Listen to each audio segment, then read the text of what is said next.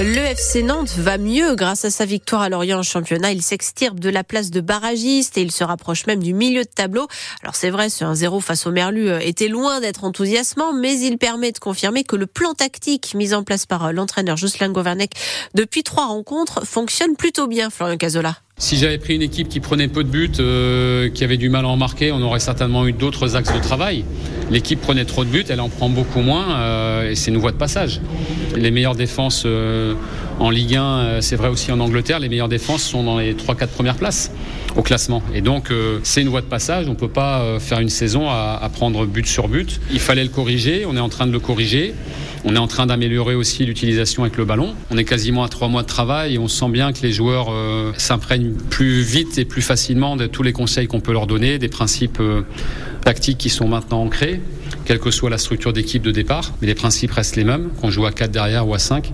Et donc le fait que ce soit un peu plus ancré maintenant nous permet d'aller un peu plus vite. Les correctifs qu'on fait aux joueurs, les choses qu'on leur montre, bah, ils imprègnent mieux, ils les appliquent mieux et donc on gagne du temps. Voilà, Jocelyn Govanek, donc euh, l'entraîneur du FC Nantes et, pas Florian Cazola, dont on retrouvera euh, le reportage un petit peu plus tard. Donc le FC Nantes 12e de la Ligue 1 à l'issue de la 23e journée, puisque Toulouse lui repasse devant après sa victoire face à Lille. À retenir aussi le match nul de Rennes au PSG un partout et la victoire de Marseille sur Montpellier, 4 buts à 1. Et puis il y a encore eu des inondations en Vendée. Oui, avec euh, de l'eau qui est encore rentrée dans quelques maisons à Saint-Georges de Pointe-Indou entre La Roche-sur-Yon et les Sables d'Olonne. Et il pourrait y avoir de nouveaux débordements aujourd'hui puisque les niveaux du lait et de la Sèvre nantaise remontent après les pluies du week-end. La Sèvre nantaise euh, qui est déjà montée d'un mètre soixante avant de redescendre de 50 cm en 24 heures au niveau de la chaussée des moines. Un spectacle assez impressionnant que Micheline est venue voir. Elle connaît bien l'endroit. Ah oui, ça peut aller du jour au lendemain, même des fois quelques heures. Hein. Ça descend comme ça monte. Hein. Du coup, c'est vraiment impressionnant. En un clin d'œil. Hein. Il y avait longtemps qu'on n'avait pas vu comme ça, quand même, depuis le barrage qu'ils avaient fait et tout ça.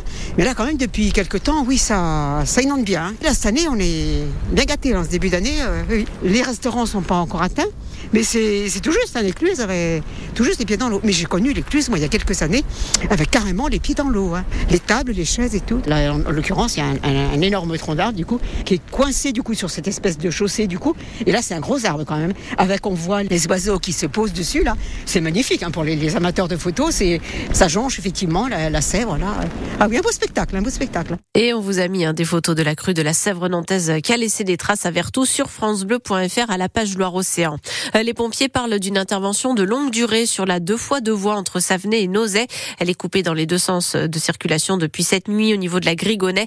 Un poids lourd qui transportait du carburant est parti au fossé, ce qui a provoqué une fuite de gasoil depuis colmatée par les secours. À la Ferrière, au nord-est de la Roche-sur-Yon, une fissure sur la vitre de la cheminée d'une maison a provoqué une intoxication au monoxyde de carbone.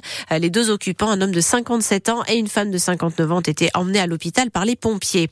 Cette fois, c'est une décoratrice qui accuse Gérard Depardieu d'agression sexuelle, mais aussi de harcèlement et d'outrage sexiste. Elle a porté plainte contre le comédien pour des faits qui se seraient déroulés il y a trois ans sur le tournage du film Volet vert. Les prix planchers voulus par Emmanuel Macron ne font pas l'unanimité. Hein. Ouais, les prix planchers pour que les agriculteurs français soient mieux rémunérés, c'est-à-dire qu'ils euh, seraient basés sur les coûts de production dans chaque filière. Le chef de l'État souhaite aussi que les agriculteurs puissent peser dans les négociations, sauf que donc les premiers concernés sont sceptiques, euh, au moins pour certains, Jeanne Méziard. C'est le cas notamment du président du syndicat majoritaire, la FNSEA. Arnaud Rousseau demande quelques éclairages peu convaincus par l'annonce du président. Il parle de soviétisation de l'économie avec une conférence annuelle ou trimestrielle qui fixerait les prix.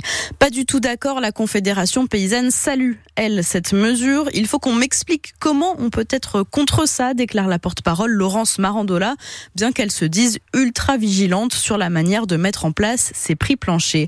Et même Bruno Dufayet ancien responsable de la FNSEA de la filière bovine, affirme que cette demande est récurrente chez les agriculteurs. Il parle même d'un revenu vital pour les éleveurs. Aujourd'hui, il existe déjà des indicateurs de coûts de production censés protéger les revenus des agriculteurs, mais pas suffisamment pris en compte dans certaines filières, comme celle de la viande de bœuf ou du lait, selon les éleveurs. Et pour relancer l'élevage en France, le gouvernement a présenté son plan avec notamment des avantages fiscaux, des aides aussi pour que l'alimentation des animaux soit plus respectueuse de l'environnement. également la fin des appellations steak végétal ou bacon végétal. Le Parlement européen se penche demain et après-demain sur la proposition d'une eurodéputée française qui veut imposer une visite médicale tous les 15 ans pour conserver son permis de conduire, pour vérifier notamment la vue, l'ouïe et les réflexes. Euh, je reviens au sport et à ce match nul du 15 de France qui a tout l'air d'une défaite dans le tournoi Destination. Les Bleus n'ont pas réussi à battre l'Italie à Lille, 13 partout score final et encore, ils sont passés tout près de la défaite.